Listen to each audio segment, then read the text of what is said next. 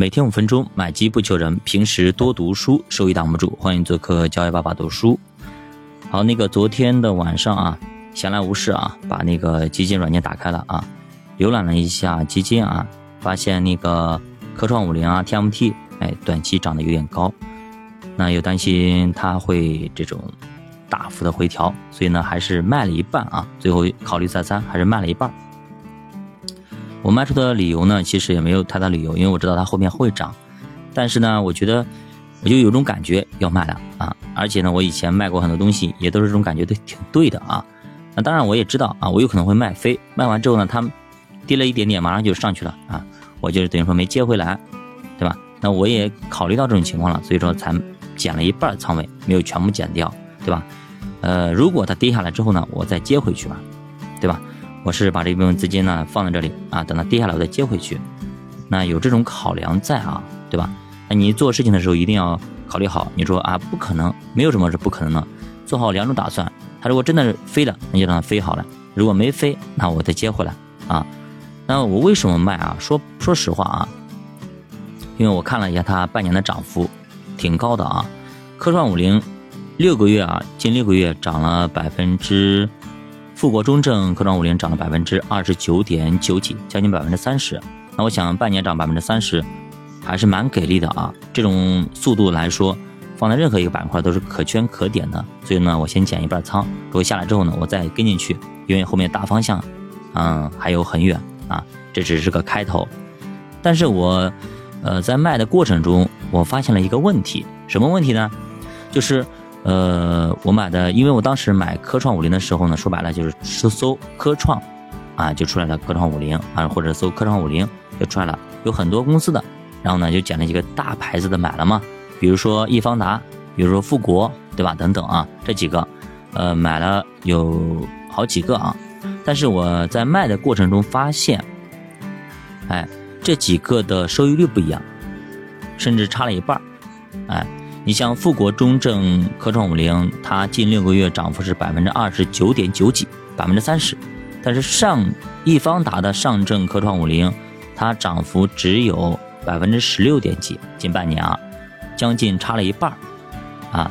我去看了一下他们的持仓啊，持仓基本上完全不一样。按说指数应该跟踪的是完全一样的呀，这个我没有具体的去详细了解。但是呢，它百分之九十多的仓位在其他里边，就没有买股票，也没有买现金，啊，所以蛮奇怪的啊。既然这种指数能跟踪，能跟跟成这样子，那估计啊，它两个可能估计他们的呃范围不一样。比方说，有些是在那个呃某些领域的等等啊。啊，不管怎么样，咱们买买多了，呃，你就知道，哎，哪个好像是跟踪的更好。你去看一下它的基准啊，如果能够跟踪误差越小，那表明我们就买对了啊，对吧？呃，具体他们有什么差别？大家可以，如果你有有功夫啊，可以去对比一下啊，去查一查。那肯定是买的东西不一样，不然的话不可能跑出呃业绩差那么大啊。因为基本上指数跟踪误差应该在呃五个点以内，最起码一般呢三个点以内会会多一点啊，会多一点。所以跟踪误差这个就考量了基金经理对于指数的一个跟踪的能力。那包括 TMT 等等，也是因为短期的这样的一个考量，一个感觉。因为这东西说的很奇怪啊，因为你买买的时间久了，你会感觉，哎，这个时候好像要先减一减，后面再跟一跟啊。呃，任何东西它如果短期冲的太猛啊，那我就要减一部分。比方说啊，近六个六个月它涨百分之三十，那我肯定要减一部分的。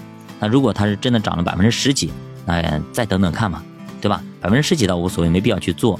呃，波段我觉得。没必要啊！你涨百分之十几，你卖了，你赚个十十几个点，它再涨上去，它再接回来，对吧？你等于说你有你有亏了五个点，因为如果你百分之十五或者百分之十你卖卖了，对吧？它等涨到百分之十五的时候，你再接回来，等于说你来来回回赚五个点，然后扣除它手续费，对吧？其实没多少了。但是三十个点，它就完全我有这种动力去做这种波段啊！而且呢，我觉得短期涨那么高，它在回调的。动力还是蛮多的，就像，甚至因为我不怎么看盘面啊，我不怎么去，因为基金太多，没怎么理啊。如果啊百分之二十以上的这种收益率放在任何一个人的身上，他都有这种冲动要卖出，对吧？既然他现在目前是近六个月百分之三十的一个涨幅，我相信肯定有很多人拿不住，对吧？他拿不住的，既然他就要卖，他一一卖，那表明他要往下砸一砸，会砸个窟窿出来，那咱到时候在窟窿里边再捡一，对吧？再捡回来不就好了吗？对吧？我是这样的一个推理啊，因为毕竟现在，呃，市面市场上，我因为我接触的这种客户也比较多啊，尤其银行的客户等等，大家的信心还没有完全回来，所以稍微有一点风吹草动，就会引起大家一个恐慌，所以啊，所以，呃，目前还不具备大幅的。呃，快速的继续的拉升，也就是过去半年涨百分之三十，在后半年再涨百分之三十，我觉得这种可能性不是特别的大，就是天时地利人和，目前呢还没有俱全，啊，这是我的这是一个考量。你说你不看好科创五零了，不看好 TMT 啊，不看好呃芯片半导体了？没有。啊？我继续看好科创五零。啊，我继续看好科创板，只是呃在其中操作的过程中啊，我们要更加灵活一点。啊，更加灵活一点，就是如果涨涨得太多，我们要学会止盈。